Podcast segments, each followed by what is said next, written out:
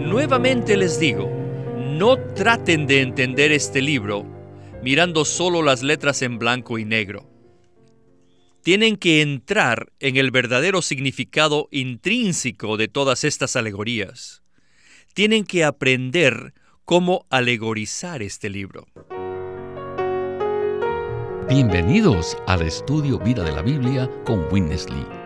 Esperamos que este estudio vida los introduzca en un disfrute más profundo de las escrituras y de nuestro querido y precioso Señor Jesús.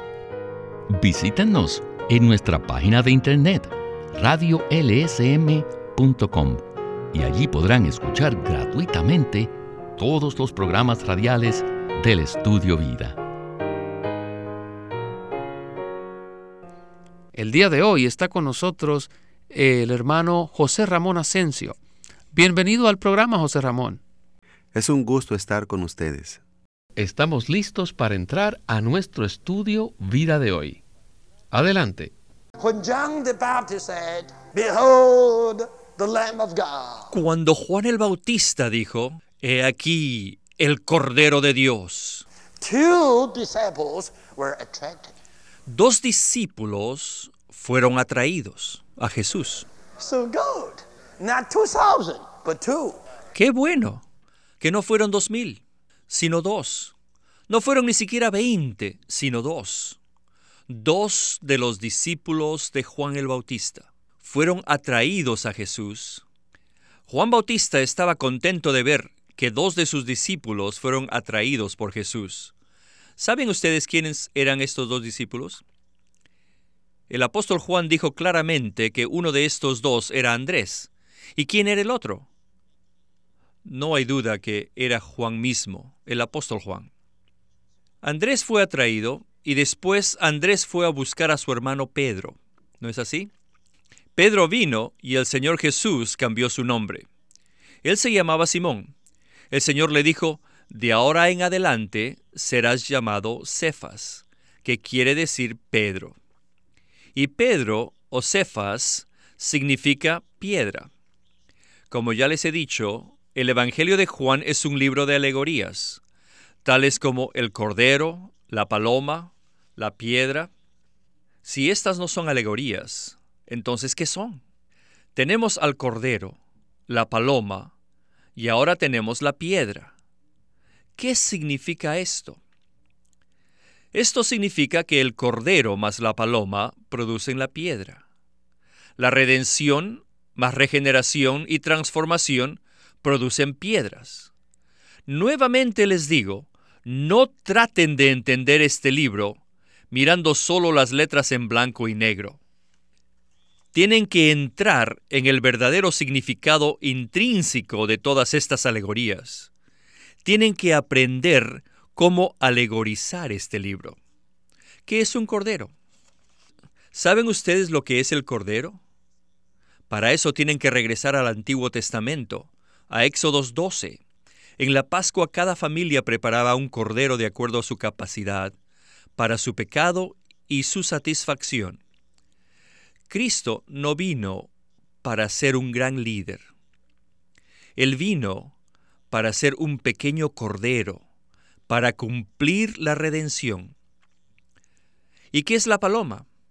Tienen que regresar otra vez al Antiguo Testamento, en donde la paloma es algo tan pequeño, pero tan viviente y tan lleno de la belleza de la vida.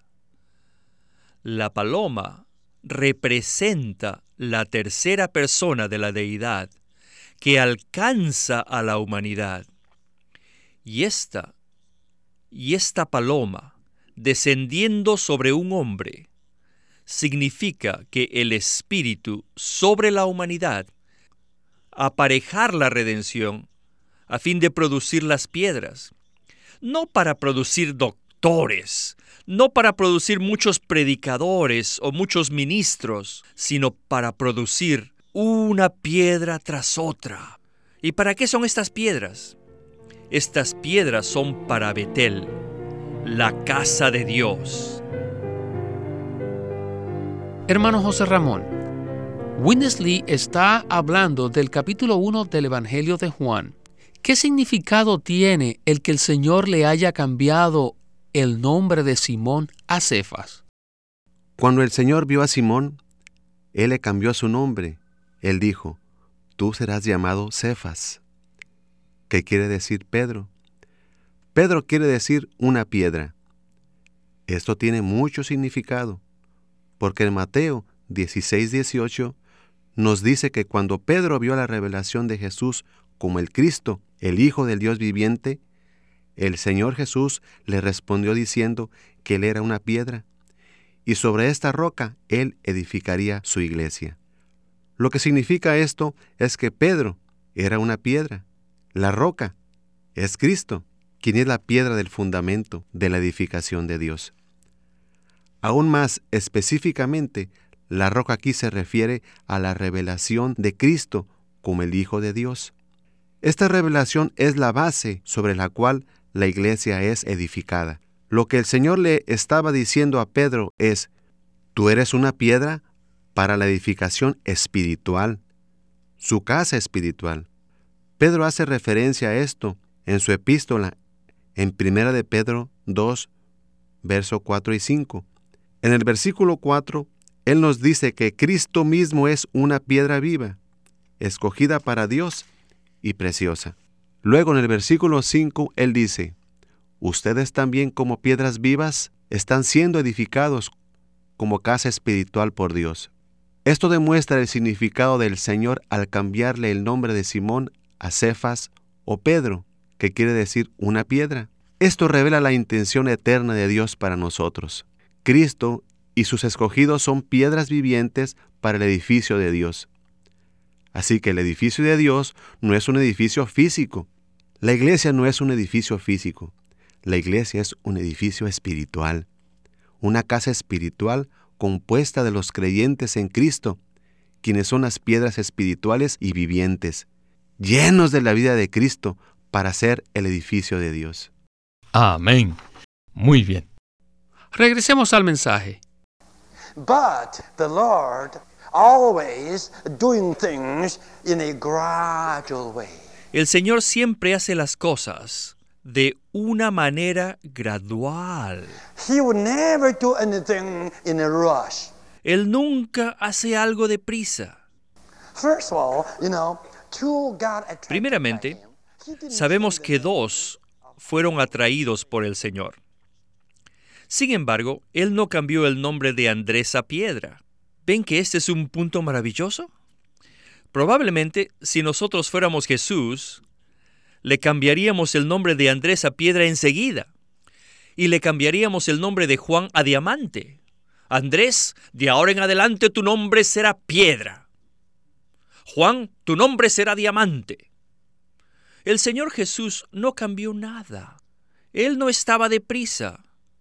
No lo hizo hasta que Andrés trajo a su hermano Simón. Entonces Jesús le cambió el nombre a Pedro. Luego Felipe fue atraído. Pero el Señor de nuevo no hizo nada con Felipe. Él le dijo a su amigo, Natanael, era su compatriota, Oh, hemos encontrado al Mesías. Conocimos al hijo de José, el que es de Nazaret. Este reporte de verdad que ofendió a Natanael. Así que Natanael dijo inmediatamente, ¿qué? ¿De Nazaret? No lo creo.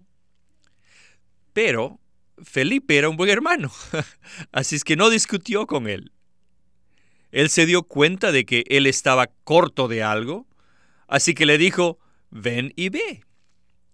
Y Natanael vino. El Señor no hizo nada con Felipe, pero sí con Natanael. La lección aquí es que no sea el primero. Si quiere ser el primero, está acabado con el Señor. Quédese un ratito más. Trate de ser el segundo. No sea el primero. Cuando va a la escuela vale más que sea el primero, pero en la iglesia no sea el primero. El Señor Jesús nunca trató de ser el primero. Él aprendió a ser el segundo. Si trata de ser el primero, va a equivocarse. En nuestro ser natural, cada ser humano le gusta ser el primero. Cuando trate de ser el primero, está terminado. Pero si es el segundo, el Señor hará algo con usted. Ahora el Señor le reveló algo muy grande al segundo. El Señor le reveló no solo una piedra a él, sino la casa completa de Dios. Él le dijo a Natanael que todos los discípulos verían los cielos abrirse y ángeles ascender y descender sobre el Hijo del Hombre. En aquel tiempo los judíos sabían qué significaba eso. Esa fue una referencia al sueño de Jacob. Hermano Ramón, ¿cuál es el significado de la transformación? En el mensaje vimos que en el cambio de nombre de Simón a Piedra implica transformación. Simón era el nombre de Pedro de acuerdo a su ser natural, según su nacimiento. Pero cuando él vino a Jesús, Simón recibió una naturaleza nueva, una naturaleza espiritual. Esto lo hizo una piedra viviente, así como el Señor continúa forjándose en nosotros después que Él nos regenera en nuestro espíritu. Así Él se extiende en nuestra alma para transformarnos. Muchos creyentes piensan que el Señor ya los salvó y ahora lo único que tienen que hacer es tratar de ser buenos cristianos y esperar por la segunda venida del Señor para ser glorificados. Pero la Biblia revela que solamente la etapa de regeneración en nuestro espíritu y glorificación en nuestro cuerpo se llevan a cabo instantáneamente. Nosotros fuimos regenerados en un instante y seremos glorificados en un abrir y cerrar de ojos. Pero la transformación es un proceso largo. Esto se lleva a cabo en nuestra alma, que incluye nuestra mente y nuestra emoción. Transformación no es un cambio externo, Transformación es un proceso metabólico, interno, espiritual y divino. Muy bien. Regresemos al mensaje.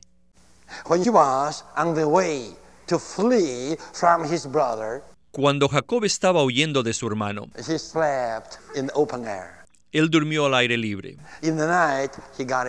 En la noche, él tuvo un sueño. Y vio que los cielos se abrieron y vio una escalera puesta entre la tierra y el cielo, y llamó aquel lugar puerta del cielo. Él derramó aceite sobre la piedra que usó como almohada y la llamó a la piedra Betel, que quiere decir la casa de Dios. No tenemos mucho tiempo para morar en esto, pero quiero llamarles la atención que con respecto a este punto, esto es, que Cristo como hombre es la escalera que abre los cielos y une la tierra a los cielos y trae los cielos a la tierra. Entonces, con Él, con Cristo, donde quiera que Él como hombre en su humanidad esté, allí es Betel, el edificio de la casa de Dios, con todas las piedras. Ahora podemos ver que en el sueño de Jacob había una piedra allí. Ahora, en el Evangelio de Juan, antes que Betel fuera revelada a Natanael, ya había una piedra llamada Pedro. Y no hay duda que esa piedra es para la edificación de Betel, la casa de Dios. ¿Qué podemos ver hasta ahora? Que este capítulo de Juan comienza con el principio y comienza con la palabra, el verbo. En el principio era el verbo. Pero ¿con qué termina? Termina con Betel, la casa de Dios. Hay un gran trecho desde el versículo 1 al versículo 51. En el primer versículo tenemos el principio, el verbo. En el versículo 51 tenemos a Betel, el edificio de la casa de Dios. En medio están todos los puntos. Dios, la creación, vida, la luz, recibidor, los hijos de Dios, la carne, el tabernáculo, la gracia, la realidad, la declaración de Dios. ¿Y después qué? El cordero, después la paloma, luego la piedra, después la escalera, que es la humanidad de Jesús. Y al final tenemos la casa de Dios. ¿No es esto vida y edificación? Es maravilloso, maravilloso. Alabado sea el Señor. La piedra fue revelada a la primera persona, Pedro. Y la casa fue revelada a la segunda persona, Natanael. Y toda la revelación fue escrita para nosotros, para nosotros, por el primero de los dos, Juan mismo. Esto tiene mucho significado. En total hay cinco discípulos allí. Esto es verdaderamente significativo. Alabado sea el Señor. Ahora podemos ver el principio, podemos ver el verbo, podemos ver a Dios y vemos a la creación y podemos ver la vida y la luz y podemos ver los muchos hijos de Dios que han sido traídos a la vida. Podemos ver la carne y podemos ver la gracia y podemos ver la realidad y podemos ver la completa declaración de Dios para transformar, unir y para edificar. Y podemos ver la piedra y la escalera y podemos ver el cielo abierto y finalmente podemos ver la casa de Dios. Y de esta casa somos parte. Aleluya. Yo soy parte de la casa de Dios. ¿No es usted parte de la casa de Dios? Aleluya. Todos somos parte de la casa de Dios. Esto es maravilloso. Este libro de Juan es maravilloso. Es profundo. Aleluya. No tenemos un gran líder religioso, pero tenemos un pequeño cordero. No tenemos un movimiento, pero tenemos una pequeña paloma. Aleluya. No nos gusta ser doctores, pero nos gusta ser una piedra, ¿verdad? Y no nos gusta ser una organización, pero nos gusta ser Betel, la casa de Dios, con Cristo, no solo en su divinidad, sino también en su humanidad. Él es el Hijo de Dios. Ahora, en el capítulo 1 tenemos tres secciones. La primera sección compuesta por los primeros trece versículos que terminan con los hijos de Dios. En la segunda sección, compuesta por los versículos del 14 al 18, tenemos el Hijo unigénito de Dios. Y en la tercera sección tenemos 33 versículos que terminan con el Hijo del Hombre. Para la expresión corporativa de Dios, existe la necesidad de muchos hijos de Dios. Para que Dios sea dado a conocer, sea declarado, hay la necesidad del Hijo unigénito de Dios. Y para la casa de Dios existe la necesidad del Hijo del Hombre. Tres secciones que terminan con tres cosas. Los hijos de Dios, el unigénito Hijo de Dios y el Hijo del Hombre. Hermano Ramón, ¿podría explicar más acerca de la edificación de la casa de Dios como lo vemos en Juan 1.51? Juan 1.51 contiene una gran revelación de Cristo. Cuando Natanael se le acercó al Señor, el Señor le dijo que lo vio debajo de la higuera. Obviamente algo pasó debajo de la higuera que nosotros desconocemos, algo muy personal, privado e íntimo con Natanael tal vez algo relacionado a su relación con Dios en oración. La Biblia no dice nada al respecto, pero cuando el Señor le dijo que lo vio debajo de la higuera, Natanael estaba maravillado. Él le dijo, tú eres el Hijo de Dios, tú eres el Rey de Israel. Y el Señor le respondió diciendo, Natanael, cuando el Señor dijo esto, lo que él estaba revelando a Natanael y a sus discípulos no era meramente que Él es el Hijo de Dios, sino que también Él es el Hijo del hombre.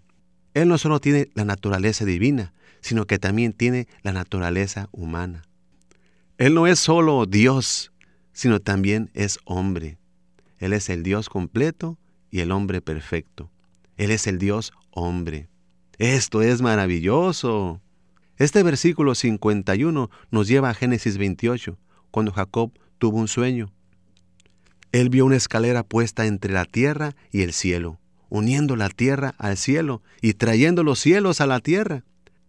Cuando se despertó, él declaró que esta era la puerta del cielo, y llamó a aquel lugar Betel, que quiere decir la casa de Dios. Esto está precioso, pero ¿cómo se aplica esta revelación a nuestra vida cristiana? Lo que el Señor Jesús estaba diciendo en el versículo 51 es que la realidad de este sueño está con nosotros hoy. Yo soy la escalera, yo me hice hombre, y en mi humanidad yo soy la escalera que trae los cielos a la tierra y une la tierra a los cielos. Esto verdaderamente es maravilloso. Cristo es el Hijo del Hombre. Él es el Dios hombre. Cuando Él se hizo hombre, Él trajo los cielos a la tierra.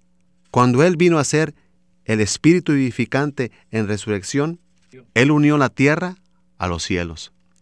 En resurrección, Él liberó su vida y la impartió en nosotros. Y nosotros venimos a ser Betel, la casa de Dios. Esta es una revelación maravillosa y profunda. Cristo es el Hijo del Hombre, Él trae los cielos a la tierra, Él unió la tierra a los cielos para la producción y edificación de la casa espiritual de Dios, la cual es Betel.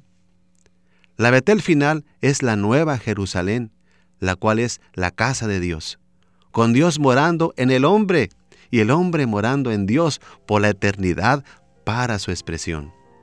Amén. Aleluya. Muchísimas gracias por haber estado con nosotros el día de hoy, hermano Ramón. De nada, ha sido un gran privilegio estar aquí. Al finalizar este programa, queremos agradecerles por su sintonía y deseamos poder encontrarnos nuevamente en otro estudio vida de la Biblia con Witness Lee.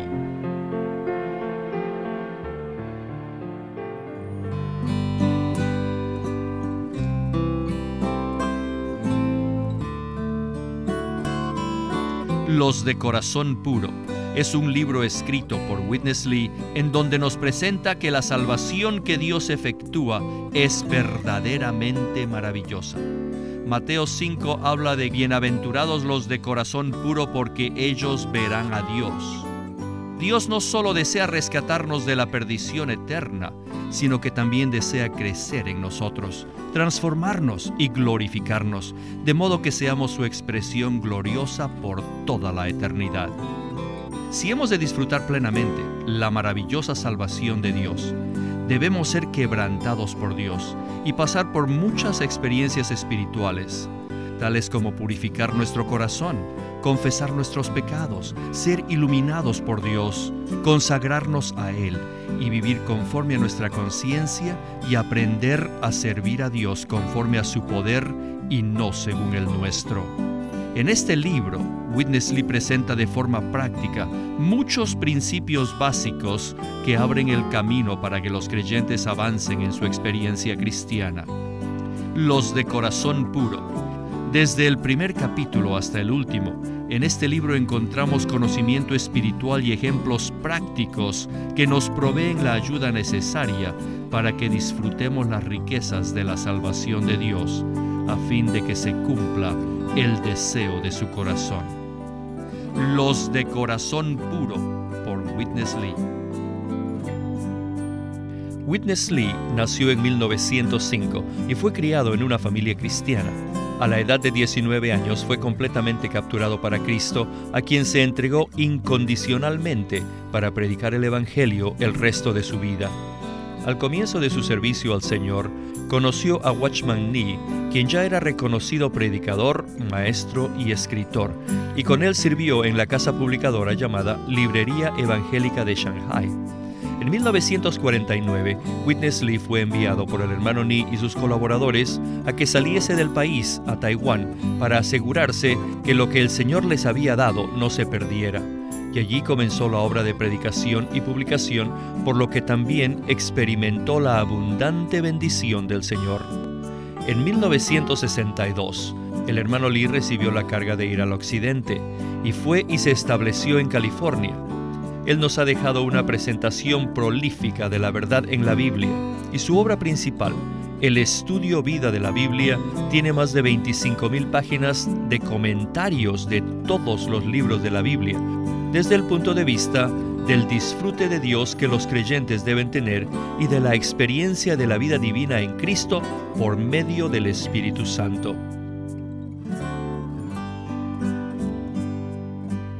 Queremos animarlos a que visiten nuestra página de internet libroslsm.com.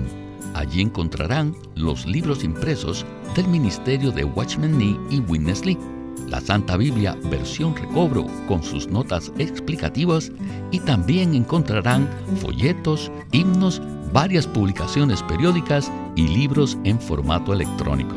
Por favor, visite nuestra página de internet libroslsm.com. Una vez más, libroslsm.com. Queremos presentarles la versión recobro del Nuevo Testamento. ¿Y por qué tenemos esta versión recobro? Debido a que a través de los siglos el Señor ha recobrado muchas verdades de su economía entre los hombres. Desde los días de Martín Lutero en particular, este recobro ha progresado constantemente. Las verdades recobradas y la herencia de los creyentes deben ser poseídas y disfrutadas por todos los creyentes hoy día. El Nuevo Testamento versión recobro reúne en un solo tomo todos estos aspectos notorios del recobro de la verdad y la experiencia de la vida cristiana. Junto con el texto tenemos extensas notas de pie de página escritas por Witness Lee.